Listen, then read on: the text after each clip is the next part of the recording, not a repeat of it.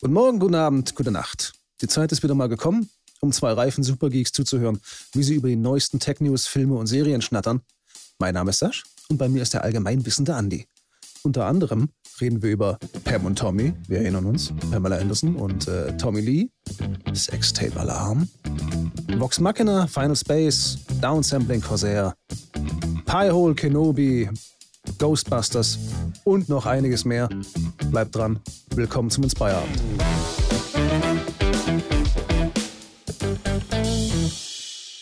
Andi, wie ist es? Gut, gut. Was hast du so getrieben? Erzähl mal. Naja, bis jetzt äh, habe ich tatsächlich ja, mir den Spaß gemacht, nochmal in diese äh, Pam und Tommy äh, Serie, Miniserie reinzuschauen, die da rumfliegt auf Disney Plus. Ach, das ist und, eine Serie. Ich dachte tatsächlich, das ist ein Film. Nee, nee, es ist äh, tatsächlich eine äh, ja, Miniserie. Sind noch nicht alle Teile äh, verfügbar, aber ja, ich habe schon stellenweise sehr gelacht. Also gerade wenn er dann anfängt mit seinem besten Stück Zwiesprache zu halten. Und okay. ja, doch, also war sehr, man merkt wieder, es ist nicht für eine breite, also nicht fürs öffentlich-rechtliche Fernsehen produziert in Amerika, sondern ist eher für einen privaten Bereich. Und ja, es geht im Prinzip um den Skandal aus den 90ern bis jetzt, äh, ja. wie es da, wie es da um das berühmte Video eben und wie es dazu gekommen ist. Und ja, Sebastian Stan äh, spielt den Tommy Lee. Äh, echt cool. Also er zeigt wirklich vollen Einsatz mit allem, was geht.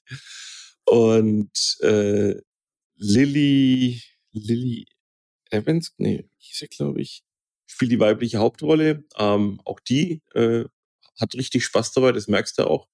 Und Seth Rogen, äh, der so quasi der, ja, der auch da hineingezogen wird in die Ereignisse, der macht das auch spitzenmäßig. Also der spielt wieder mal so einen richtig schönen, etwas vielleicht nicht ganz auf der Höhe der Zeit und nicht der intelligentesten einer, aber äh, der Tatkraft zeigt und ja, so wieder Sachen bringt.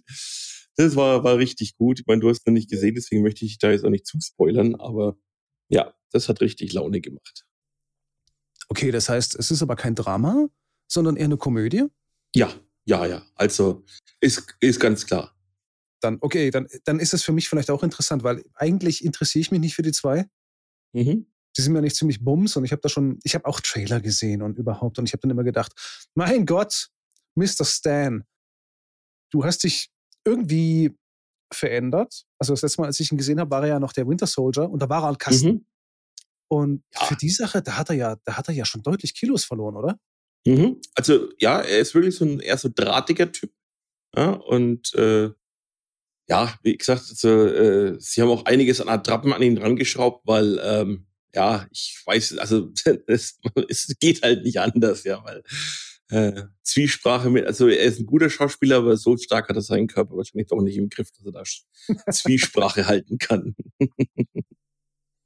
Wo wir es gerade von Serien haben, konntest du dir schon die neue Folge Vox Machina ansehen auf Amazon?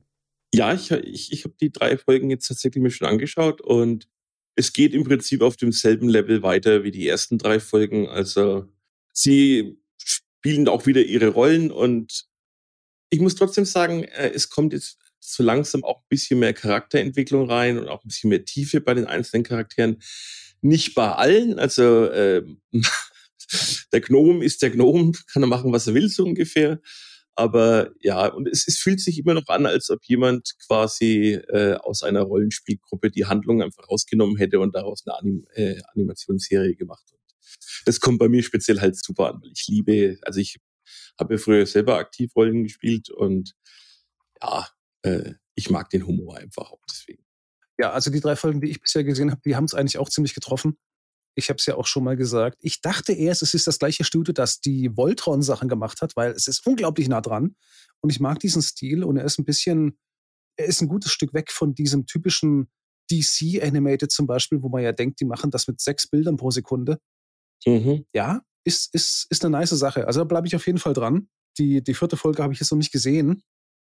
Oder vier, fünf, sechs, das sind immer drei Stück, ne? Also interessanterweise ist jetzt immer nur eine Woche, die, äh, oder jede Woche neue Folge, Singular, aber es waren tatsächlich diesmal drei. Das werde ich mir auf jeden Fall noch reinziehen, weil das ist auch genau mein Humor. Witzigerweise ist es auch so, dass einer von den Sprechern, der normalerweise also man muss dazu sagen, die Leute, die das machen, sind ja alle professionelle Voice Actors und äh, haben diese Sache erfunden und haben erstmal auf ihrem YouTube-Kanal eine Art Dungeons and Dragons Geschichte gebaut und sie spielen das regelmäßig. Mhm. Und der Typ, der quasi der, der, der Questmaster war, ist eine der Figuren, die andauernd im Hintergrund irgendwie auftaucht. Also der Typ zum Beispiel, der in den ersten drei Folgen am Tresen sitzt und die ganzen Waffen konfisziert, bevor sie in diesen Ballsaal dürfen. Mhm. Das ist, der, der, Typ sieht tatsächlich in echt auch so aus. Okay. Und, und in jeder Folge taucht er irgendwie auf. Also äh, äh, manchmal hampelt er im Hintergrund rum und verkackt irgendwas. Es ist eine größere Gruppe von Menschen und du merkst auch, dass es Profis sind. Ja, kann ich nur bestätigen. Also. Die haben sich ihren Traum erfüllt, dadurch, dass sie ihren, ihren YouTube-Kanal so hoch gepusht haben. Der ist extrem erfolgreich und haben dann auf Kickstarter Geld gesammelt für diese Serie, haben sie dann gepitcht. Das haben wir jetzt davon. Ich wünsche Ihnen auf jeden Fall mehr Glück als Final Space, weil da muss ich ganz ehrlich sagen, ich traue dem heute noch nach. Also das, das war so auf einem Höhepunkt die Serie für mich persönlich in dem, in dem Moment. Invictus hatte den Schlüssel, war befreit. Es war eigentlich jetzt alles auf Showdown gebürstet und nein, sie haben es eingestampft. Und die hatten, die hatten Rückendeckung, die hatten Geld. Ja. Und nur durch diese Fremdübernahme, ich weiß jetzt nicht mehr genau, wer da wen übernommen hat, wurde entschieden, dass diese Serie nicht weiter produziert wird. Das ist eine Schande. Ja. Die, die war genial. Die war super stark. Also. Ja. Am Anfang zwar eher flach, ja. aber also äh, super schräger Humor, aber mit der Zeit hast du eben diese krassen Charakterentwicklungen gehabt und du hast die Figuren wirklich gern gehabt. Und ja, umso schlimmer ist es, wenn sie dir dann das ganze Ding unter dem Arsch wegziehen. Ja, Nein, und auch wirklich tolle Ideen. Also allein die erste Staffel über, wo man ihn äh, verloren im Weltraum schwebend immer die erste Szene hat und die Zeit zählt runter. Man denkt sich, okay, mit jeder Folge hat er quasi immer weniger Zeit. Wie ist er da eigentlich durch hingekommen? Also coolen Spannungsaufbau die ganze erste Staffel über.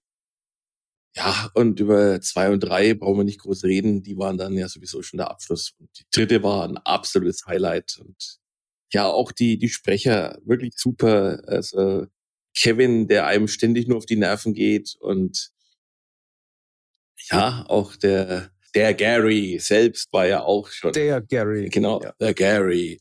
Der war auch äh, wirklich immer cool drin. Der, David Tennant hat sogar mitgesprochen und der ist ja wirklich kein kleines Licht. Nee, nee, gerade in dem Bereich. Also auch äh, also selbst wenn man ihn nicht oft auf dem Schirm sieht, er spricht unglaublich viele Rollen. Und er hat absolut keine Probleme damit, seinen schottischen Akzent so richtig rauszuhängen. Ich mag das total. Hätte ich genug Geld, würde ich es ihnen geben. Ja. Aber ich habe nicht genug. Leider haben wir es nicht. Schande. Aber ja, gerade auch als, als Lord Commander, wenn er in diese ultra böse, schrille Note sich noch hineinsteigert. Also, das war schon Gänsehautmomente dabei. Ja. Aber wie gesagt, was hilft es, über verschüttete Milch zu klagen? Reden wir über was anderes, Sascha. Ja, das trifft sich gut. Ich habe tatsächlich ein paar Sachen dabei, die ich in letzter Zeit gelesen habe. Das erste Ding ist, Blizzard plant ein neues Warcraft-Spiel. Okay. Das Blöde ist, es ist ein Mobile-Game. Buh. Hm, okay. Also man mag sich erinnern, sie haben das ja schon mal versucht und die Leute im Publikum haben sich dermaßen aufgeregt und die Blizzard-Entwickler haben dann gerufen, habt ihr keine Telefone? äh, also Activision Blizzard hat ja gerade sowieso tierisch Probleme mit sich selbst. Ja. Da, da knallt es ja vorne und hinten wegen Belästigungen hier und da und mal schauen, was die Übernahme durch Microsoft jetzt bringt. Die haben, ja, die haben ja gesagt, sie wollen jetzt mit dem großen Besen mal durchkehren. Ja. Na. Bloß wenn die dann halt auch diese Strategie vielleicht weiterverfolgen, dann wird mir Himmelangst. Weil ich muss zugeben, ich war jetzt nie ein großer World of Warcraft, also überhaupt grundsätzlich äh, Massive Multiplayer Online-Sachen sind jetzt nicht so hundertprozentig meins. Ich habe eher so gerne Diablo gespielt und ja, auch, auch äh, Warcraft 3 und StarCraft, das waren so meine Spiele, wo ich dann halt auch mal als Singleplayer was machen konnte. Und ja, gerade bei diesen Mobile Gaming Sachen sind ja meistens Komponenten dabei, ähm, ja, Mikrotransaktionen und solche Späße. Also das ist meistens ja absolut nicht meins. Das Einzige, wo ich mal ein bisschen reingeschnuppert habe, was mir tatsächlich gut gefallen hat, war Hearthstone. Das kenne ich jetzt ein Kartenspiel, so ein, so ein, so ein, so ein hm. Karten-Duel-Spiel, wo du halt quasi dein Gegenüber versuchst, mit Karten immer äh, ja, zu besiegen, schlicht und ergreifend. Ist aber ausschließlich zwei Spieler, geht auch nur online, äh, bis auf das Tutorial, das kannst du offline spielen. Aber wie gesagt, es hat mich mal eine Zeit lang mit, mitgenommen, aber dann haben sie dich mit Karten ersäuft und so viele verschiedene Sachen habe ich dann auch nicht mehr auswendig lernen wollen. Und ja, deswegen habe ich es auch wieder bleiben lassen. Ja, mit solchen Kartengeschichten kriegst du mich nicht. Also deswegen, äh, also ich weiß, ganz viele Leute hypen Gwent zum Beispiel ja. aus den Witcher-Spielen. Ja. Damit kriegst du, nee, nee, ich bin da einfach nicht. Ich, ich bin kein Kartenspielmensch. Ja. Das funktioniert nicht. Nee, also hätten sie es nicht äh, für bestimmte Missionen von, also für Tutorial-Missionen von mir verlangt, ich jetzt nicht ein einziges Mal gespielt. Also.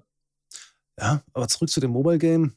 Es ist ja so, wenn jemand wie Blizzard, die wirklich im Echtzeitstrategiebereich eine Riesennummer waren damals, ankommt und bringt ein Mobile Game raus, da merkst du schon, da läuft's nicht gut, da geht der Laden wirklich den Bach runter. Ja, das hätte ich nie glauben können. Also, Gerade Activision ist ja auch alt wie ein Stein. Also ich kann mich noch erinnern, Activision, die hat damals ja auch die, die MechWarrior-Spiele am Anfang mit rausgebracht und so.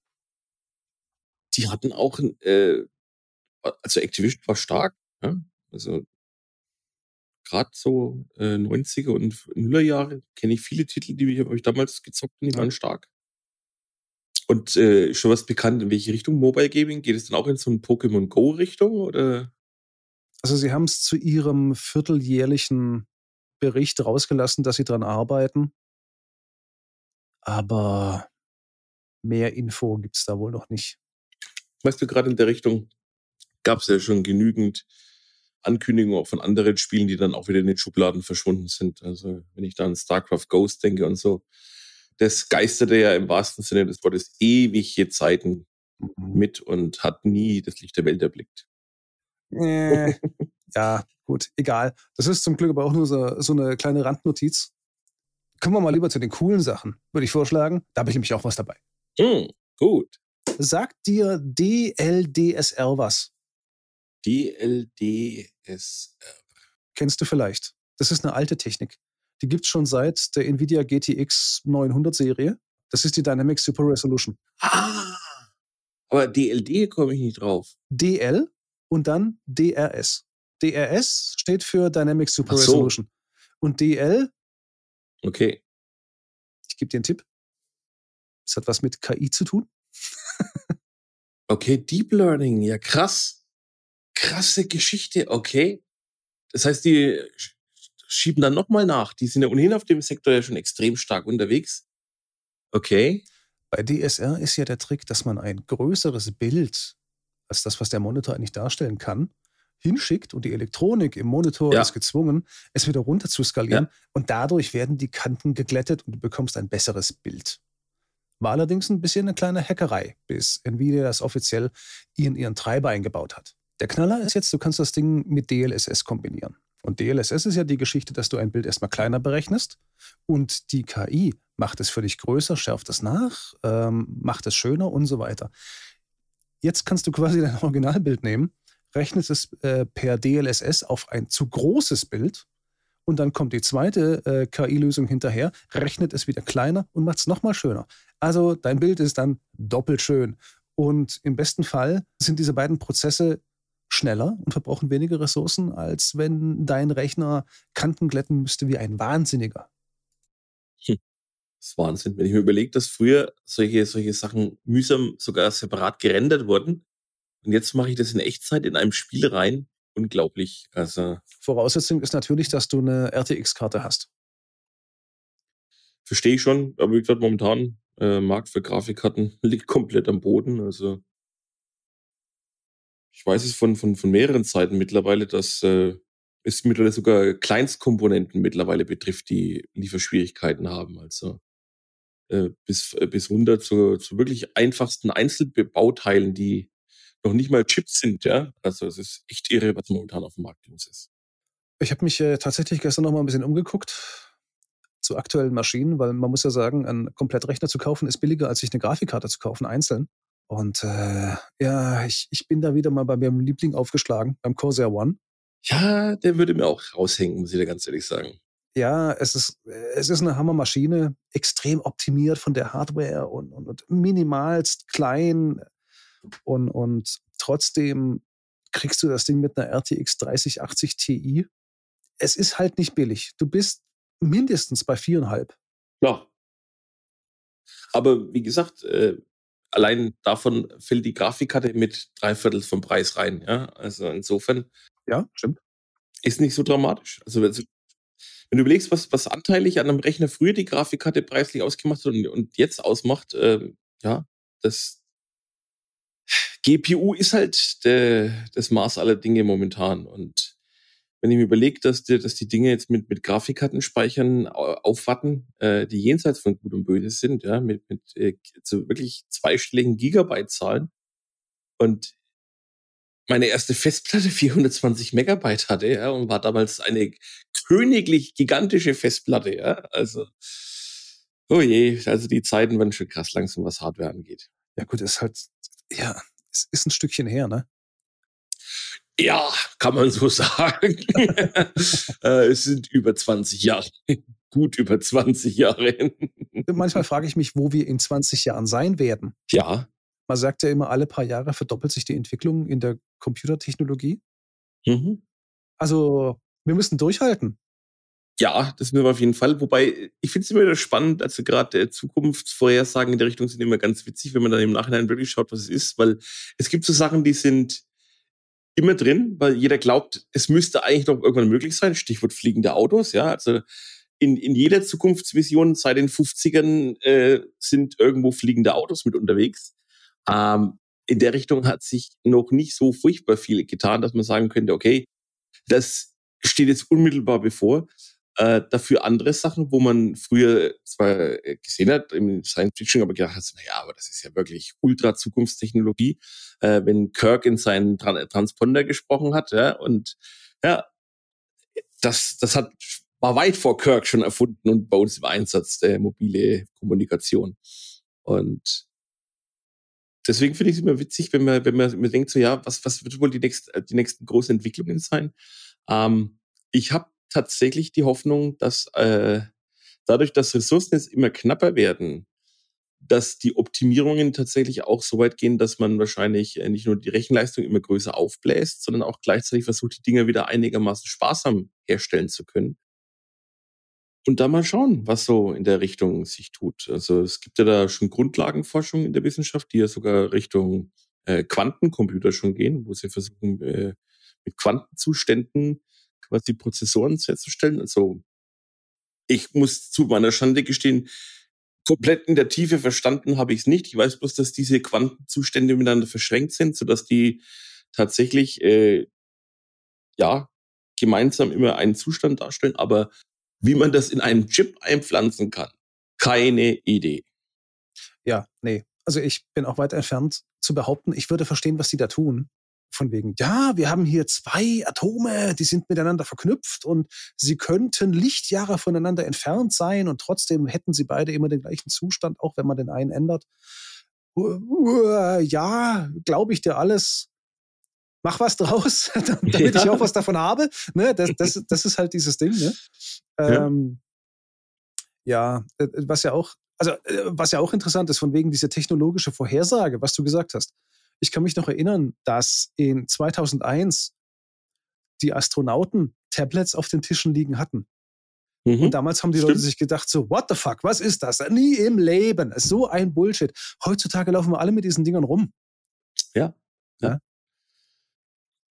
Es ist auch äh, für mich spannend zu sehen, auch wie gesellschaftliche Vorhersagen sich, äh, äh, ja, was so, was manche Leute von der Zukunft erwartet haben, ja, von, von weltweiter äh, gemeinsamer Politik ein, ein, eine Weltgemeinschaft ist entstanden. Ja, da sind wir heute weiter weg äh, davon denn je, fürchte ich.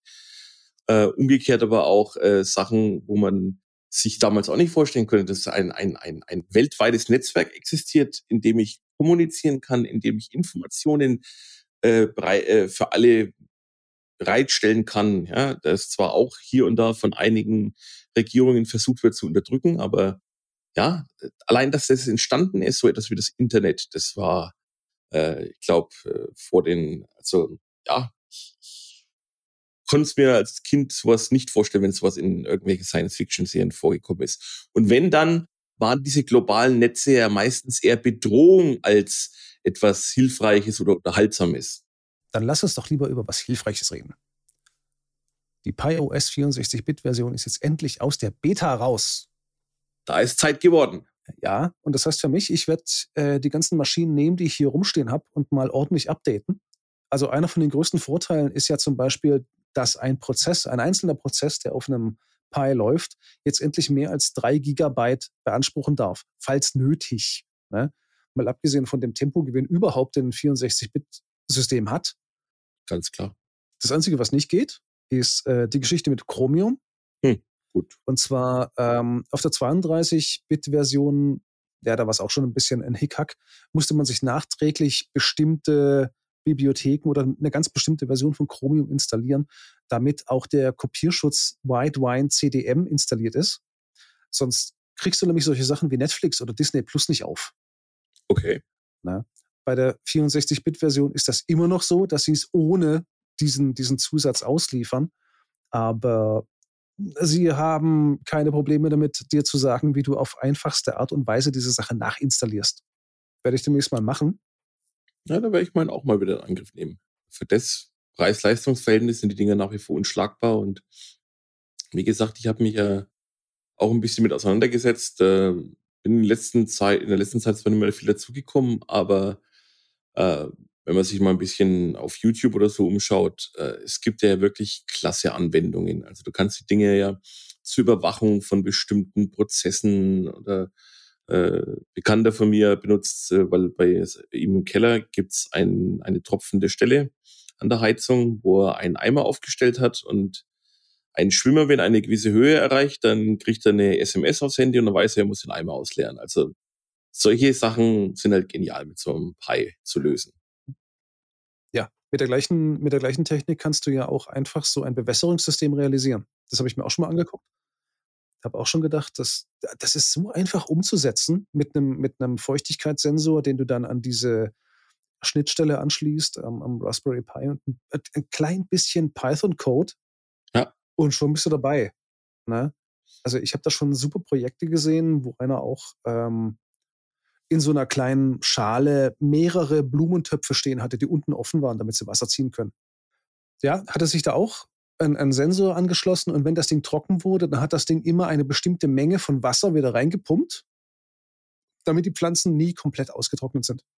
Ja, ist eine feine Geschichte und wie gesagt, die Dinger sind ja sowas von, von äh, stabil, also zumindest den, den ich habe, ist also faktisch noch nie abgestürzt. Also, solange ich nicht, also äh, Abstürze nur dann, wenn ich einen Stecker ziehe, so ungefähr, und vorher nicht runterfahre. Und da sitzt das Problem wieder vor dem Pi und nicht äh, im System. Auch ein absoluter Klassiker ist Pi-Hole. Mhm. Das ähm, wird als fertiges Image geliefert. Und dadurch wird der Raspberry Pi ein DNS-Server, der sich regelmäßig neue Listen zieht und von sich aus schon mal gefährliche URLs rausfiltert, die bekommst du dann gar nicht erst zu sehen. Und das äh, funktioniert für alle Geräte, die man im Netzwerk hat. Äh, gesetzt den Fall, man kann natürlich den DNS-Server im Router anpassen oder in den Geräten selbst. Kann ich nur empfehlen, sehr geile Idee. Ja, was ich halt auch so cool finde, ist dadurch, dass es eben quasi nicht deinen Browser blockiert, äh, sondern äh, dein Browser ist quasi, hat, den, hat keinen Adblocker an der Stelle notwendig, weil wenn die Ad vom, vom Pi-Hole geblockt wird, äh, dann meldet sie an den Browser zurück, die Adresse ist nicht erreichbar und damit erkennt die Website auch nicht, dass es ein quasi ein, ein geblocktes Werbe, Werbe, Werbemittel ist. Und ja, das ist auch cool, wenn dann nicht ständig irgendwelche Beschwerden kommen, du benutzt einen Adblocker, schalt ihn bitte aus. Also das finde ich auch stark. Achso, ja, Info am Rande, ne? Ähm, ich habe ähm, mitbekommen, im Mai wird es wahrscheinlich dazu kommen, dass wir das erste Mal Kenobi sehen. Haha. Kam für mich völlig überraschend. Hatte ich gar nicht auf dem Schirm, aber anscheinend hat sich jemand verplappert und diesen Termin rausgehauen, unbeabsichtigt. Jetzt habe ich natürlich auch Erwartungen an das Ding. Ja. Weil äh, wer die letzten Serien gesehen hat, der weiß, wir sind auf einem ganz äh, anderen Level unterwegs. Und von Dave Filoni und John Favreau bis jetzt haben die ja unglaublich abgeliefert, was den Fanservice angeht. Ja, Dave the Greatest. The GOAT, Greatest of all times, ne? Ja. Ähm, ja, verdammt, ich will das, ich will es jetzt haben. Ich will es ich will's sehen. Ja, es wird jetzt endlich mal, oder nachdem es jetzt ja schon beim Buch von Boba Fett ja doch schon jetzt äh, sehr viele weitere Mandalorianer-Eindrücke gegeben hat und weitere Auftritte von Charakteren aus den Clone Wars, beziehungsweise auch aus den anderen Animationsserien, bin ich mal, sind wir mal gespannt, was äh, Richtung Obi-Wan Kenobi vielleicht an Figuren auftauchen werden. Also, ja, ich bin da sehr gespannt. Ich weiß noch nicht so ganz, wo sie eigentlich mit dem Ding hinwollen, weil das Einzige, was man von Kenobi weiß, ist ja, dass er nach den Klonkriegen und nach diesem ganzen Schnickschnack von Episode 1, 2, 3 sich einfach auf Tatooine hingesetzt hat, in eine, in eine Grube. Und dann hat er sich nicht mehr gerührt für die nächsten 20 Jahre. Ja, und die Grube muss ziemlich äh, harter Strahlung ausgesetzt gewesen sein, weil er ist dann ziemlich schnell gealtert. ja, ja, also ich weiß nicht, ja, was für radioaktive Prozesse in dieser Grube passiert sind oder temporale Verzerrungen auf jeden Fall. Ähm, ja, ich bin mal gespannt, wie sie da die Kurve kriegen. Ja. Ja, und ich hoffe nicht, dass es dann so ist wie bei äh, Arrow, dass dann äh, jemand, der angeblich äh, jahrelang auf einer einsamen Insel war, äh, gefühlt alle zwei Wochen ausgeflogen wird, um woanders zu sein. Ja? Nicht, dass der Einsiedler Kenobi dann auch wieder irgendwo hinreisen muss, weil er da noch was erledigen muss und hier nochmal die Welt retten. Also dann hätte ihn das Universum nicht so schön vergessen können. Nee, also äh, ja, das ist ein bisschen mein, meine Sorge bei der Sache. Du kannst dich ja eigentlich nur ähm, effektiv verstecken, wenn du unauffällig bist. Und da frage ich mich, was wollen sie denn eigentlich erzählen von wegen, ja, ein typischer Tag im Leben von Kenobi. Ich stehe morgens auf und ziehe mir meine Tasse in Frühstücksflocken Du brauchst rein. die Geschichte nicht zu verstehen. was, das, was soll das heißen? das ist nicht der Kenobi, den du kennst. du, wenn das nicht der Kenobi ist, den ich kenne, dann ist vorbei. Ist, wenn sie da einen neuen Kenobi erfinden, dann kriege ich die Krise. Aber ja, äh, nee, geht ja, nee, nee, nee, also das, das, äh, ja, ich weiß nicht. Ähm, ob er dann ab und zu mal irgendwelche Telefonate hat mit, mit äh, Leuten, die die Klonkriege und den ganzen Scheiß überlebt haben und, oh, servus, ich bin's, Kenobi, wie sieht's bei dir aus? Ähm, was, was anderes, was soll er denn da tun? Also Golf spielen in den Dünen oder ich weiß nicht. Äh, ja, ich bin gerade, ich bin gerade ziemlich ratlos, was überhaupt in dieser Serie passieren soll. Spektakuläre Dinge kann er eigentlich nicht großartig machen, weil sonst würde das Imperium auf ihn aufmerksam werden. Und da gibt's ja einen ganz besonderen äh, Herrn, der da sehr daran interessiert wäre, ihn wahrscheinlich ein bisschen zu zacken. Äh, meinst du jetzt diesen, diese, diese bestimmte Person, die zeitweise nur eine halbe Person war? Ja, genau. ja. Daylord. Mhm. Ja. Der sich irgendwann Spinnenfüße besorgt hat und dann, ähm, ich glaube, im, im, im, am Ende von Rebels haben sie sich nochmal getroffen, ne? Ja eine kurze, knackige Geschichte. Ja, aber fand ich sau stark. Fand ich sau stark, war für mich eigentlich mit einer von den besten Szenen in Rebels. Und ja, auch eine Serie, wo ich sage, die fängt äh, ja vielleicht für viele schwach an, für manche auch sehr kindgerecht an. Aber nach hinten raus finde ich, äh, findet die auch ihre eigene Sprache und ihre eigene Stimmung. Und ja, spätestens, wenn der, Groß, äh, der Großadmiral auftaucht, dann ja, war bei mir wieder Zeitpunkt zum Feiern. Das sind diese Momente, wo ich vor dem Fernseher tanze. Und ja, da gab es in letzter Zeit immer häufiger wieder welche. der Kerl, der mal ein halber Mann war und sich dann Spinnenbeine besorgt hat und später wieder normale, ist natürlich Darth Maul, der schlechte Karten hatte gegen Obi-Wan Kenobi, der ihn einfach mal zerteilt hat, dessen Geschichte aber dann super in den Clone Wars und in Rebels weitererzählt wurde. Und da kommt es tatsächlich dann nach vielen Jahren wieder zu einer Konfrontation mit Kenobi. Ich sag nicht, wie es ausgegangen ist, aber wir wissen, dass Kenobi lebt. Also, hm. Und der Admiral, der Großadmiral, von dem du redest, ist auch eine bekannte Figur aus Rebels, basierend auf einer Buchserie von Timothy Zahn, heißt er. Angefangen mit Erben des Imperiums. Das zweite Buch heißt, glaube ich, ähm, Die dunkle Seite der Macht und das dritte ist Das letzte Gefecht. Wer gerne Bücher liest, sollte das tun.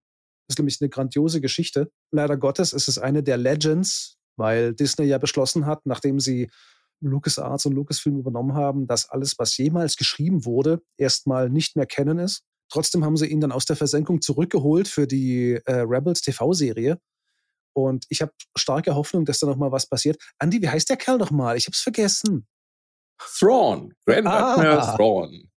Ja. Und wie gesagt, er ist ja nicht nur in Rebels aufgetaucht, er wird ja tatsächlich auch explizit äh, erwähnt von Ahsoka äh, und ist damit auch offiziell äh, in der Realwelt, also in der Realverfilmung, Serienwelt angekommen.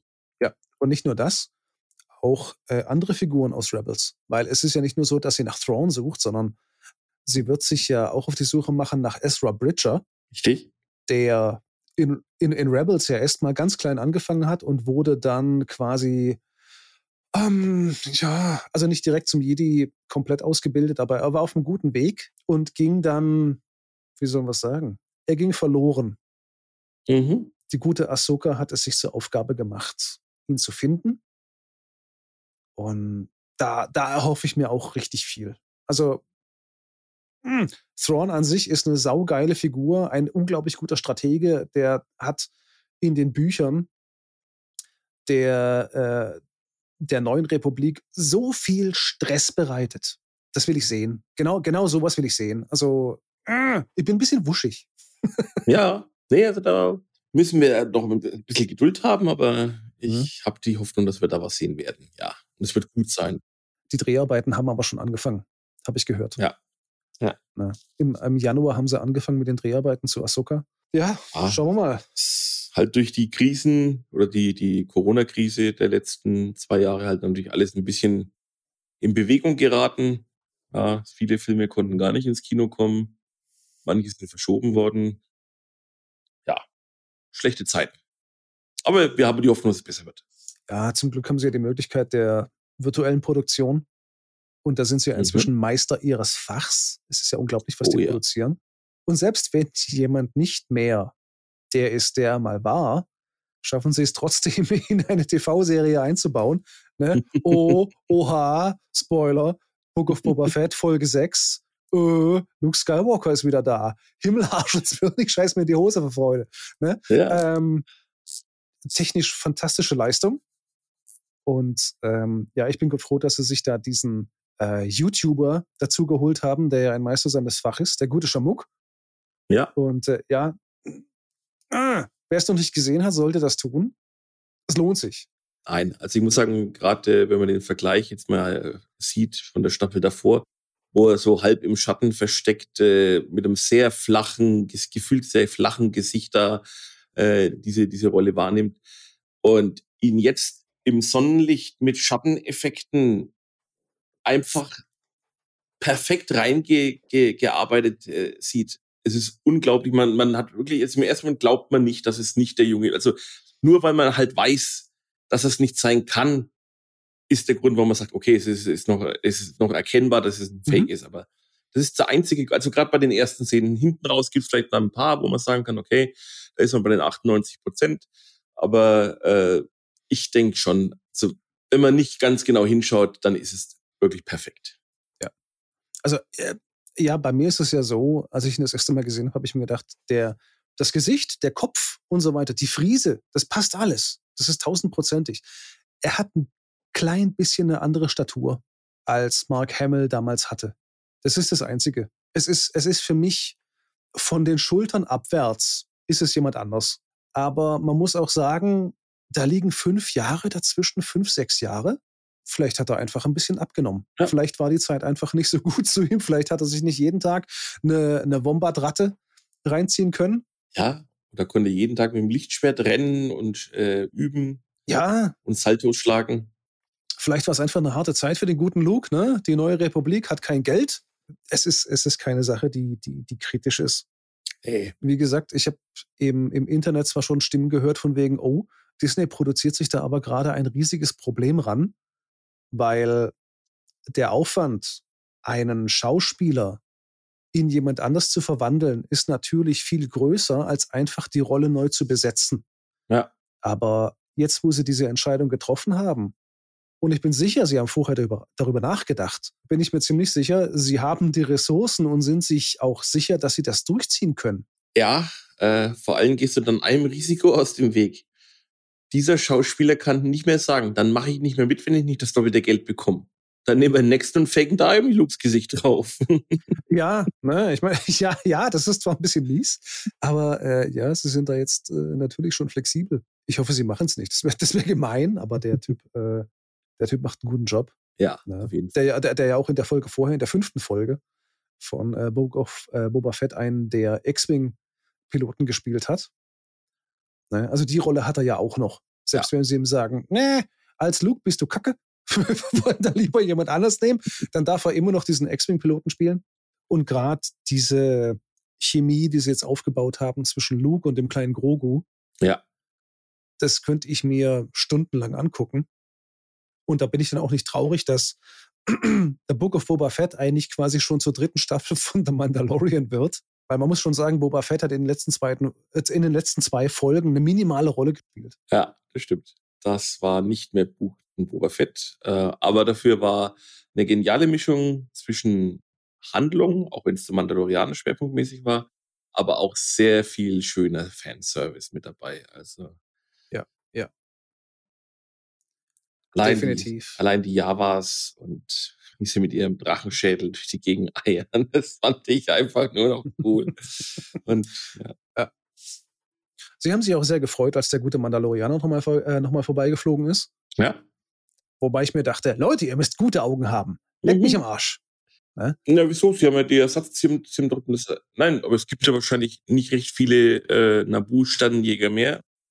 Und der war ja sehr stark modifiziert, also das ist ein Unikat und das kann man schon erkennen, glaube ich. Meinst du, die zwei Javas, die vorher in der Werkstatt aufgetaucht sind, haben das jedem Java auf dem Planeten erzählt, dass er jetzt diesen Nabu Starfighter hat? Vielleicht war es zufällig genau dasselbe. Man weiß es nicht. Gut, gehen wir mal vom Besten aus. Javas reden miteinander. Könnte sein. Und es ist haarig. Jeder weiß Bescheid. Ja, ne, das Erste, was die machen, wenn sie was Neues erfahren, ist zu rufen, Otini! Und dann erzählen sie es den anderen. Ne? Ja, ich, ich sehe das auch extrem gern. Vor allem diese so wie sie jetzt diese Serien aufbauen, es ist so nah an der Originaltrilogie, dass du jetzt endlich nach so vielen Jahren wieder das Gefühl hast, das ist das Star Wars, das ich kenne ja. und das ich sehen will. Ja, und äh, das gilt tatsächlich jetzt nicht nur für Tatooine, was sie wirklich sehr, sehr stark gemacht haben, sondern auch für die anderen Locations, äh, wo sie schon da, äh, dort waren. Man hat das Gefühl, es ist wirklich wieder äh, quasi origin äh, originale Teile, dass da, da hat jemand was hingebaut, dass es aus dem Computer kommt. Das siehst du nicht. Ja? Also das ist ja äh, mhm. bei, den, bei den ersten, also bei den äh, Episode 1, 2 und 3, gerade äh, äh, die, die ganz alte Variante von Episode 1, wieder die, die Roboter rumgelaufen sind. Das sah schon stellenweise sehr, sehr böse aus. Man, gut, man muss dazu sagen, klar, das ist auch 20 Jahre her, ja, also mhm kann man natürlich auch sagen, Computertechnik ist weitergegangen und so, aber ja, das, was, was die heute abliefern, ist eigentlich das, das, das Witzige, dass sie jetzt wieder den Look haben wollen, wie es in den 70er Jahren war. Weswegen ja auch viele von den Raumschiffen und, und äh, Lokalitäten Modelle sind, mhm. anstatt CGI. Ja. ja. Ist auch, ja, ist, ist für mich auch eine krasse Sache, weil normalerweise sagst du ja, es ist ja viel einfacher, diese Sachen inzwischen im Computer zu bauen. Und du hast ja auch Möglichkeiten der Echtzeitvisualisierung. Also sagen wir mal, die, die Unreal Engine 5, was die ja abliefert, ist ja Granate, ja. die ja auch für die ganzen Hintergründe herhält in, in Mandalorianer und wahrscheinlich auch in, in, in Book of Boba Fett. Ähm, aber dass die hergehen und bauen dann so eine Razor Quest zum, äh, zum Beispiel als echtes Modell, um sie dann abzufilmen, wie sie das damals gemacht haben, mit den ersten Filmen, ne, ist schon Hammer. Ja, wobei ich glaube, da, da geht es auch ein bisschen darum, dass das die, äh, Produzenten und die Regisseure auch ein bisschen haben wollten. Die wollten ein bisschen auch für sich was machen und einfach mal wieder das mit das Alte, mal, dass man sieht, dass es noch funktioniert. Ich glaube, das ist technisch nicht notwendig, weil du kannst es mittlerweile so gut machen, weil wenn ich da jetzt an den, an die äh, Landung äh, denke, wo, wo es, äh, die Razor Crest ins äh, Wasser fällt, das ist ja 100%, ja, das ist ja 100% CGI. Ja, also das Wasser ist simuliert, alles ist, äh, da, da ist ja nichts, da ist ja kein Stück Plastik oder irgendwas anderes da gewesen, sondern das ist 100% aus dem Computer. Und deswegen glaube ich, dass sie sich den Gag halt machen wollten, weil sie es können, es auf die alte Art, auf die alte Art nochmal zu produzieren, aber nicht wirklich äh, ein technischer Zwang da noch ist, äh, weil man es nicht mehr anders hinkriegen würde. Das glaube ich nicht. Nee, würde ich auch nicht behaupten. Also ich glaube einfach, die beiden sind Hardcore-Fans ja. der Sache. Ja. Und das nicht nur, was die Technik angeht, die beiden haben komplett verstanden, wie das funktioniert. Und wenn sich jetzt jemand fragt, von wem zur Hölle redet er eigentlich? Dave Filoni und John Favreau. John Favreau kennt man. Der ist nicht nur Produzent und Regisseur, er ist auch in den ganzen Avengers und äh, Iron Man Filmen Happy, Happy Hogan. Mhm. Der Typ ist aber von den Talenten her so gut verteilt, dass er jetzt quasi mit Dave Filoni allein diese Star Wars Serien rockt und hat einfach diese, dieses Feeling für Star Wars so gut verstanden. Die, die beiden, die sind Lichtjahre von diesem Crap entfernt, den sie uns mit den neuen Star Wars Filmen produziert haben. Das, das war die, die, die beste Entscheidung, die jemals irgend, irgendwie jemand treffen konnte, äh, äh, den beiden die Verantwortung zu geben. Richtig. Alter, das ist schon Perfektion, fast.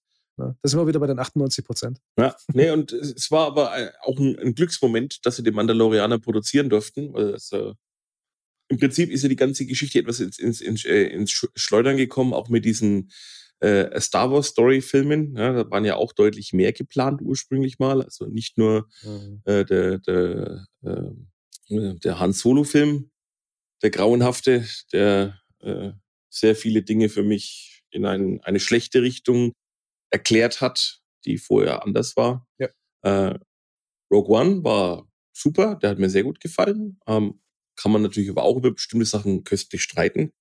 Aber letzten Endes nach dem äh, Han Solo-Film äh, hat sich ja jede weitere Star Wars Story erstmal erledigt gehabt. Und dadurch haben sie ja die Chance bekommen, ihre Serie überhaupt machen zu dürfen. Und das war nicht der, der Glücksfall. Und offensichtlich sind es äh, fast schon besessene Fans von Star Wars, weil anders kann man diese, diese liebevolle Darstellung, also gerade auch wie die Figuren eingeführt werden, gerade die ersten paar Folgen Mandalorianer, wo man auch mal zeigt, das ist jetzt eben mal nicht ein, ein Überheld, ein, ein absolut perfekter Kämpfer, sondern der kriegt auch mal von den Javas eins auf die Mütze und so.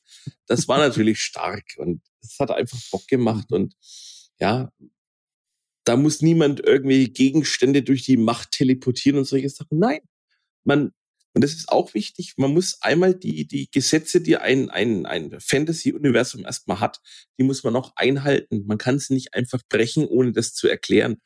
Und das ist immer gefährlich, wenn man äh, in einem so komplizierten Universum wie bei Star Wars halt einfach dann mit der, mit der Brechstange rangeht und ja, das äh, Universum umbaut. Ja. Das finde ich auch so interessant an der Sache, dass sie es geschafft haben, obwohl sie behauptet haben, sie löschen jetzt quasi die ganzen Romane und Geschichten und Comics und weiß der Geier, was zwischendrin passiert ist, aus und sagen, das sind Legenden. Sie kriegen es aber irgendwie hin, dass sie jetzt im Nachhinein dadurch, dass sie die neuen Filme quasi ignorieren, diese alten Sachen wieder Stück für Stück reinzuholen. Und ich habe auch schon im Internet Artikel gelesen und Videos gesehen, wo Leute für sich behaupten, man versucht gerade die neuen, die, die Prequels quasi zu negieren und in eine andere Timeline zu schieben. Mhm. Ne, weil, ja, ich weiß noch nicht. Also äh, für mich funktioniert es noch nicht ganz, weil gerade in der letzten Folge von Book of Boba Fett hat man ja gesehen, dass diese Androids ähm, quasi genau diesen Tempel aufbauen, in dem Luke später Ben ähm, ausbildet, der später zu Kylo Ren wird, weil er auf die dunkle Seite fällt. Äh, das wäre ja für mich eigentlich eher eine Unterstützung der Filme. Ja. Anstatt, anstatt sie quasi auszulöschen. Aber ja, ich glaube, da, da muss man Geduld haben und mal gucken, wo die Reise hingeht. Also es wäre für Disney ja äh, quasi ein Eingeständnis, dass man, also in dem Moment, wo das jemand wirklich machen wollen würde, würde man ja quasi riskieren, dass sich kein Mensch jemals wieder diese drei Teile anschaut. Gut, bei mir ist das Risiko auch überschaubar, aber ähm, Leute, die es noch nicht gesehen haben und erfahren, das hat nichts mehr damit zu tun, würden sich wahrscheinlich gar nicht mehr anschauen. Das glaube ich, so ein Risiko geht Disney nicht ein. Ja, also ich bin definitiv einer von denen, die diese Filme nicht braucht. Weil äh, spätestens mit dem letzten, mit dem Rise of Skywalker, ja. haben sie bei mir dermaßen, also da haben sie alles, alles überschritten, was man überschreiten kann. Jede Grenze, weil der ist, der Film ist so absurd. Da braucht man gar nicht drüber reden. Ja. Deswegen, also die, die, die würde ich gern, die drei, die würde ich komplett ignorieren. Ich, ja. ich konzentriere mich jetzt auf die Serien, weil ich weiß, dass die werden jetzt von Leuten gemacht, die Fans der alten Schule sind, genauso wie ich. Ja. Und die verstehen, wie Star Wars sein muss. Und bis jetzt wurde ich auch nicht enttäuscht. Das war jedes Mal eine Bereicherung. Und ich hoffe, dass es auch so weitergeht. Also, aber ich habe Vertrauen. Der David und der John, die werden das schon machen. Oder Dave. Dave, nicht David. Ja, Dave. Ähm, ich bin mir da auch ziemlich sicher. Also schlicht und ergreifend der Tatsache geschuldet, äh, dass gerade der, der Dave Filoni ja schon seit den ersten Clone Wars Star Wars Geschichten erzählt. Und das auch damals schon mit, äh, ja, natürlich auch da waren Findungsphasen dabei und äh, auch da sieht man eine Entwicklung auch in der Art und Weise zu erzählen. Die Technik ist weitergegangen. Wenn man heute die erste Staffel Clone Wars mit der, mit der letzten vergleicht, dann äh, schaut es zwar, glaubt man zwar im ersten Moment, die, die schaut gleich aus, aber wenn man näher hinschaut, da sind auch schon Welten dazwischen. Und auch die Art, wie die Geschichte erzählt wird, wird bei Clone Wars von Staffel zu Staffel immer besser. Und ja, das Einzige, wo es jetzt für mich ein bisschen gehinkt hat von der, von der Geschichtenerzählung, war Bad Batch. Das war jetzt nicht so ein hundertprozentiger Abräumer bei mir, muss ich sagen. Äh, hat vielleicht auch ein bisschen drunter gelitten, dass man zu viele Figuren in Verbindung mit Batch, mit der Bad Batch stellen wollte, um quasi sie einzu, äh, ja, einzuflechten in die bestehenden Geschichten. Das weiß ich jetzt nicht, aber ich fand es von den Charakteren cool, auch von der, vom Story-Ansatz, aber es war insgesamt vielleicht ein bisschen zu zerfahren, die Story mit äh, welchen Auftrag der Woche haben wir heute, wen müssen wir einfangen, ja. Vielleicht wird es besser, falls es eine zweite Staffel gibt. Ja, weiß ich nicht. Also für mich war es ja ich habe am Anfang ja tatsächlich große Hoffnung gehabt, als er dann diese Sache angefangen hat mit, mit Omega, die ja irgendwie aufgebaut wurde als irgendwie was ganz Besonderes und da wird es irgendwelche Entwicklungen geben und Enthüllungen und Schubidibu. Aber dann hat sich das ganze Ding irgendwie angefühlt wie das A-Team mhm. und es gibt den Auftrag der Woche und ja, okay, man muss sagen, es ist, es ist gut, dass solche Figuren wie Shannock Fenn oder Cat Bane dann aufgetaucht sind, ja. Aber diese, diese große Geschichte, die man eigentlich hinter Star Wars vermutet, hat es absolut nicht weitergebracht. Ja. Es war immer diese kleine Gruppe und sie haben halt geguckt, dass sie irgendwie zurechtkommen und sie brauchten immer Geld und sie haben die Kleine mitgeschleppt. Aber hm, ja, nachdem, nachdem ich das jetzt gesehen habe, kann ich halt nicht wirklich behaupten, dass mich das irgendwie groß weitergebracht hätte mit dem Gesamtbild. Ja. Nein, man hätte auch vielleicht, also ich fand mal kurzzeitig haben sie einen schönen interessanten Ein äh, Ansatz gefunden, äh, wo sie quasi beschreiben, was quasi das Imperium jetzt direkt nach dem Fall des Orden der Jedi, äh, wie sie versucht eben äh, die Macht zu stabilisieren, wie sie da ihr, ihre neue Währung einführen und Registrierungen machen wollen und sowas. Ähm, das fand ich eigentlich eine schöne Idee, aber leider haben sie das nicht konsequent weiter noch ein bisschen mehr dargestellt. Dann hätte es auch was bringen können. Ja, bleibt spannend. Mal gucken, ja. ob sie da nochmal eine, eine Staffel nachschieben oder was sie da machen. Nee, aber es ist ja cool, dass man, also ja, also Star Wars hat uns sehr schwer beschäftigt und eins, was mir halt als Kind schon wahnsinnig gut gefallen hat und deswegen auch so einen ähnlichen Charakter bei mir hat wie Star Wars, ist Ghostbusters. Und ich habe mir den neuen Film angeschaut, den äh, äh Ghostbusters Afterlife. Und ich habe den Fehler gemacht, mir vorher einige Kritiken äh, durchzulesen. die den Film komplett verrissen haben. Und deswegen war ich ehrlich gesagt ein bisschen ängstlich, ob das jetzt dann auch so funktioniert. Und ich muss sagen, ich bin total begeistert von dem Film. Also ich habe äh, so mich drüber gefreut, dass sie die die alten Props genommen haben, die die äh, Ecto 1 ist dabei, die die Geisterfalle schaut noch genauso aus wie die alte und ja, für mich war so ab der ab den ersten Minuten eigentlich wieder dieses schöne Gefühl dabei. Es ist wieder so ein alter Ghostbusters-Film, wie der erste von, von 84, glaube ich. Und ich habe mich so gefreut, äh, wie, ein, wie ein kleines Kind, weil das eben so auf alt getrimmt war. Und ja, äh, sie trotzdem, was ich nicht nachvollziehen kann, dass es äh, Leute für eine, für eine sehr banale Story halten, äh, für mich eine sehr schöne Geschichte erzählt. Weil äh, im Prinzip geht es bei dem Film darum, dass ähm, der Egan äh, wohl tatsächlich äh, Nachkommen hatte und seine Enkelin äh, aus Gründen, äh, aus, aus dem finanziellen Hintergrund heraus, also weil sie müssen umziehen, äh, auf der Farm vom Egan aufschlagen. Und ja, äh, gerade diese Enkeltochter, die, die haut so stark rein, also wie sie da die Farm erforscht und so langsam die, die Rätsel vom Großvater äh, ergründet, der als Geistform ihr auch da ein bisschen unter die Arme greift. Das hat mir einfach riesen Spaß gemacht. Und die hat so dieses richtige, wie der, wie der Igen auch so dieses etwas, ja, nerdig allein trifft sie beim Igen nicht nur, sondern er hat ja auch wirklich diese vollkommen ja, äh, sehr abgeklärte Art, Dinge zu betrachten. Er ist ein sehr nüchterner Mensch und so ist das Mädchen auch und das, das kommt dann halt auch in wunderschönen, absurden Dialogen zum, zum, zum Tragen und ja, äh, und gerade weil halt eben auch wieder die ganzen, also ja, die ganze Ausrüstung ist noch dieselbe und es hat mir einfach, ich habe halt einen absoluten Nostalgie-Schub auf die Art und Weise gehabt und deswegen sehe ich ihn vielleicht jetzt auch mit äh, sehr milden Augen, den Film, aber ich finde ihn einfach toll. Also, ich habe ihn ja auch gesehen. Ja. Spoiler, wenn ihr euch das anhört und ihr habt den Film noch nicht gesehen, Leute, dann rennt weg, ja. schaltet ab, geht, geht sonst wohin, trinkt einen Kaffee, habt Sex, ist mir egal.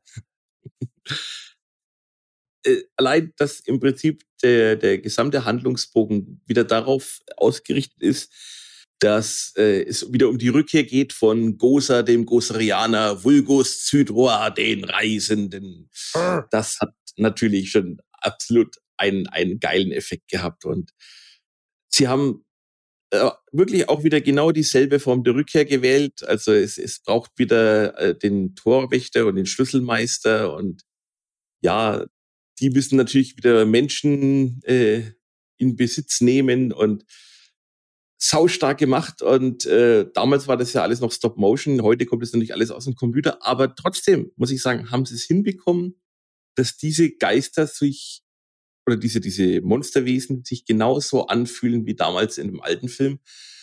Und ja, das ist im Prinzip so der, der, der gesamte Hintergrund. Äh, Igen hat es anscheinend geschafft, diesen Wiedereintritt von Gosa ja zumindest temporär aufzuhalten, indem er ein, eine Konstruktion gemacht hat, die regelmäßig diese, diese Energien zurückdrängt, was sich in Form von Erdbeben äußert. Und ja, äh, die, die kleine Enkelin kommt an der Schule quasi mit äh, einem Schulfreund. Äh, der, wie heißt der? Das ist der Podcast. Der Podcast, der Podcast ja. ja äh, äh, drauf, dass man da jetzt Nachforschung anstellen könnte, weil eben, wie gesagt, der, der, der Großvater ihr ein bisschen so den, den Weg gewiesen hat, indem er als Lampe oder als, ja, mit so ja, kleinen Lichteffekten sie quasi dahin lotst, wo sie dann die Geheimnisse entschlüsseln kann.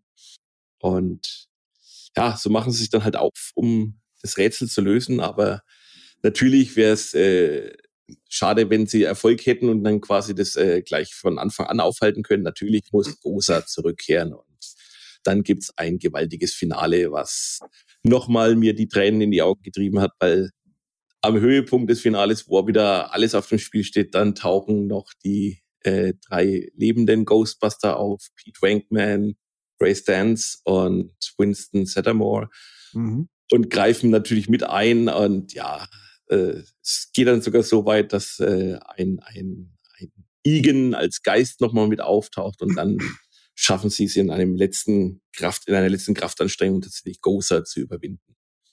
Sie hätten ja auch einfach einen neuen Baddie erfinden können für diese Filme, aber dadurch, dass sie sich wieder für Gozer entschieden haben, den sie nie wirklich besiegt haben, ist es natürlich Hardcore-Nostalgie. Ne? Also jeder alte ja. Fan wird davon komplett abgeholt, weil, oh, den kenne ich, oh, die Sau. Ja, da habe ich mir damals schon gedacht. Dem gehört aber richtig aufs Maul oder der, die, das. Man weiß ja nicht. Gozer entscheidet ja immer selbst, was er sein will. Sie ja. oder er ist oder was. Whatever. Marshmallow-Männchen. Ich muss mich da anschließen. Also dieses, dieses Gefühl von zu Hause kam relativ schnell. Ne? Ja. Also die, äh, die Kleine, die McKenna Grace, die ja auch ein bisschen diese Schräge vom, vom Egon übernommen hat. Äh, dieses, dieses schwer analytische und empathisch nicht unbedingt so sehr. Das, ja, das trifft, das, ja, nein, das, das trifft es eigentlich richtig gut. Da hätte nur noch gefehlt, von wegen so, ja, ich sammle auch Schimmelpilze und wie mein Opa. Und diese, diese ultra schlechten Witze, die sie erzählt. Ja, die sind das schon wieder gut fast. Ja, das, das trifft's halt. Ne? Nein, das, das ist, das ist, also man muss dazu sagen, wie gesagt, Spoiler. Ähm, die, eine der besten Szenen ist wirklich, als Gozer, der Gozerianer, auf seinem Thron fläzt, gespielt von Olivia Wilde, die ja, die ich immer noch hammergut finde. Ja, und ich habe sie ähm. nicht erkannt. Keine Chance. Also die war so gut geschminkt. Ich habe sie nicht erkannt. Ich, Schande auf mein Haupt. Asche ja, auf mein Haupt. Ja, Schande, Schande, buh. Ja, auf jeden Fall. Äh, äh, ne, die Kleine tritt vor diese Gottheit und erzählt ihr ultra schlechte Witze. Und das ist, da habe ich mir gedacht, okay, Mädchen, also du musst Eier haben, groß wie Manhattan. das, das, geil. Das, das, geil. das ist der Knaller. Und dann dieser blöde Dreckswitz. Das ist so blöd. Und ja. genauso blöd guckt Gozer dann eben auch. Aber äh, ja, es ist, es ist, äh, ich glaube, das musste an der Stelle sein. Weil, äh, ja. die, die, ja. Äh, ich meine, die Reaktion von Gozer ist natürlich voll in ihrer Rolle. Genau das, was du von Gozer erwartest. Von wegen, ja. Hm, bietest du dich selbst an? Willst du dich opfern? Bist du bereit zu sterben? Und so. Und dann kommt einfach, nein, ich bin zwölf. Und du so? Ne? Ähm, nee, das ist, das ist, das ist genau der Humor, den ich eigentlich, den ich auch eigentlich erwarte von der Sache. Und äh, da, äh, nee, da muss ich schon sagen, da, da, äh, da habe ich mich schon sehr abgeholt gefühlt und musste da auch sehr lachen, als die Kleine diesen Spruch abgedrückt hat. Ja, und auch so viele Zitate, die wieder drin sind, so viele Wiederholungen in Anführungszeichen, ja. Allein die Szene, dass Ray wieder seinen Sprüchler ablässt, dass äh, Gozer sich bitte in die nächste Paralleldimension zurückziehen möchte und dann natürlich die Frage gestellt bekommt, ob er ein Gott ist. Das muss natürlich kommen, ist ganz klar. Ja. Und ja. er hat natürlich gelernt aus seinen Fehlern, ja. Und knallt natürlich eiskalt hin, natürlich bin ich ein Gott. Wir sind alle Götter. Ja, also ja. sau stark und ja, auch, auch so, so kleinere Witze, die, die haben bei mir auch gut funktioniert, wenn, wenn dann der Podcast äh, feststellt, dass der, äh, der, der Ray der einzige Abonnent seines Podcasts ist, ja, und, und sie freut sich an, Sie sind mein Abonnent, ja, das fand ich halt auch genial gut. Ja, ich fand's auch, ich fand's auch richtig gut, dass sie die alten Ghostbusters nochmal in so einer Art und Weise zurückgeholt haben. Das einzige, äh, okay, also ich will nicht sagen, der Film ist perfekt. Es gibt viele Sachen, die finde ich seltsam. Ja. Ah. Ähm, zum Beispiel die Geschichte, dass Egon sich einfach verdrückt hat.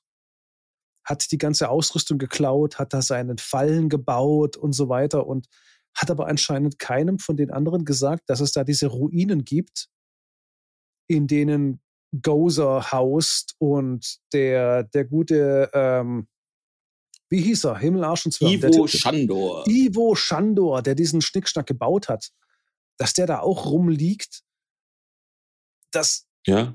Er hat nie, äh, äh, weißt du, heutzutage, mach ein Foto mit deinem blöden Handy, Egon, schick's den ja. anderen, dann, dann passieren da Sachen. Ne? Aber nee, hat er nicht gemacht und hat sich lieber dafür entschieden, er sitzt allein auf dieser, die, auf dieser Farm und versucht, die Welt zu retten, ohne es irgendjemand anders zu sagen. Das verstehe ich halt nicht. Also so sehr wie ich den Film mag, das verstehe ich nicht. Wie gesagt, da ist mein, mein, mein Auge schon zu sehr von der Nostalgie geblendet. Das äh, habe ich tatsächlich. Äh, es ist, ist so, also, und das ist leider Gottes, muss man sagen, auch nicht das einzige Loch im logischen Konstrukt des Films, mhm. aber das habe ich an der Stelle einfach ausgeblendet, weil ich, äh, ja, ich wollte nicht darüber nachdenken. ja. Es, gut, es gibt andere, die haben den Film tatsächlich komplett zerrissen wie jetzt die Jungs von Red Letter Media zum Beispiel. Die fanden den ja einfach nur schrecklich. Aber ja, also ich, ich, ich fühle mich direkt dazwischen. Also ich bin nicht komplett von der Nostalgie eingefangen. Ich finde es aber auch nicht komplett scheiße, sondern äh, es, ist, es ist auf jeden Fall eine bessere Fortsetzung, als ich mir gedacht habe, was kommen würde. Weil von den letzten Fortsetzungen, die Hollywood produziert hat, ist man Schlechteres gewöhnt. Richtig. Und ja, deswegen, das ist, der Film ist für mich völlig in Ordnung. Ich nehme den so, wie er ist und es ist gut. Nein. Und wie gesagt, sie, was mir halt gefällt, ist, dass sie halt auch sehr respektvoll mit, den, mit der ursprünglichen Geschichte umgehen. Und allein, dass der Paul Rudd, der einen Lehrer spielt und dann am Anfang denkt, die, die Geisterfalle wäre eigentlich irgendwie so ein äh, ja, Sammlerstück, das man quasi, also eine, eine Replika, äh, und dann feststellen muss, dass er echt ist. Und er ist der totale Fanboy und das, das, das kommt halt so richtig schön rüber und er spielt es auch richtig gut und ja, er ist ja so eine, so eine Hauptnebenrolle, sage ich mal, aber und das ist halt auch cool, sie, sie lassen, äh, sie haben Platz für diese Hauptnebenrollen, das ist die Mutter und eben der, der Lehrer, aber die versuchen jetzt nicht den Kindern da irgendwo den, den, den Platz wegzunehmen, sondern die unterstützen die wirklich mit ihrem, äh, mit ihr, bei ihrem Schauspiel. Und das finde ich halt toll. Und das, glaube ich, macht auch noch mal den Charme mit aus, dass halt jetzt wieder frische Gesichter da sind und dass man auch wieder Jungdarstellern mal ein bisschen Platz einräumt. Ähm, klar kann man sagen, okay, solche Kindergeschichten, na, Ghostbusters soll doch ein bisschen äh, auch was für Erwachsene sein und so. Ich finde den Film zwar mit Kindern, aber ich finde ihn nicht kindisch.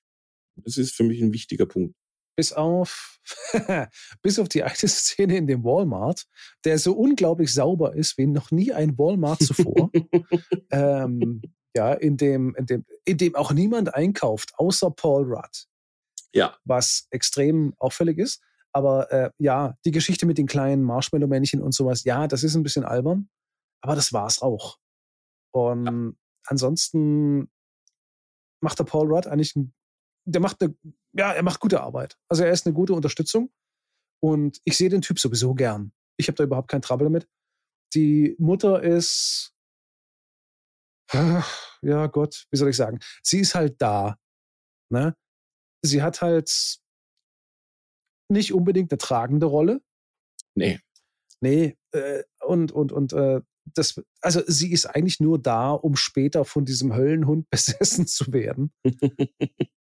Wie gesagt, man muss sich da ein eigenes Bild drüber machen. Ich kann jeden verstehen, der sagt, na, mich holt der Film jetzt überhaupt nicht ab. Aber dadurch, dass ich eben als sehr junger Mensch vom ersten Teil sehr stark geprägt wurde, hat er bei mir eben anders funktioniert als bei jemandem, der vielleicht jetzt sich für, den, für Ghostbusters überhaupt nicht so richtig interessiert. Und ja, dann soll er sich auch lieber gut überlegen, wenn er mit Ghostbusters nichts anfangen kann, dann braucht er sich den Film vermutlich auch nicht geben, weil es wird seine Meinung nicht entscheidend ändern, fürchte ich. Ich würde sowieso vorschlagen, wenn jemand sich diesen Film anguckt und hat noch keinen dieser anderen Filme gesehen, dann muss er sich Ghostbusters 1 ansehen, Ghostbusters 2. Den von 2016 soll er mal gepflegt ignorieren. Ja, bitte. Ja, bitte. Und dann soll er sich den neuen ansehen. Und dann ist es auch eine logische Fortsetzung von der ganzen Geschichte. Nee, da bin ich vollkommen bei dir. Ach, was ich, was ich hier gerade nebenbei sehe, auch, auch witzig. Äh, sie haben jetzt anscheinend schon die ersten Leute hingegangen und haben den neuen Cat Bane nachgedunkelt, damit er so dunkelblau ist wie in Clone Wars. Ja, wenn es sein muss. das ist genau die gleiche Geschichte wie mit diesen super bunten Lollipop äh, Vespa-Dingern. Diese, diese, diese Roller, diese schwebenden, die sie da hatten. Die waren ja auch zu quietschbunt. Stimmt ja auch. Die haben ja. überhaupt nicht reingepasst in die Umgebung. Nee, aber, ja. das muss man wirklich sagen, die waren total daneben. Ja. Also bei allem, was sie richtig machen, bei den Rollern haben sie komplett verkackt. Und überhaupt die ganze Geschichte, dass die auch noch diese Außenspiegel haben, wie, wie irgendwelche Grattler-Popper aus den, aus den 80er, 90ern. Ja, nee, das, das geht gar nicht. ja, ja, ja. Ja, ich sehe gerade, die Zeit ist gekommen, dass wir uns verabschieden müssen, Andi. Ich bedanke mich herzlich für deine Teilnahme, deine Zeit. Ich sage Dankeschön für das Gespräch und freue mich aufs nächste Mal. Bis zum nächsten Mal. Ciao, ciao. Ciao.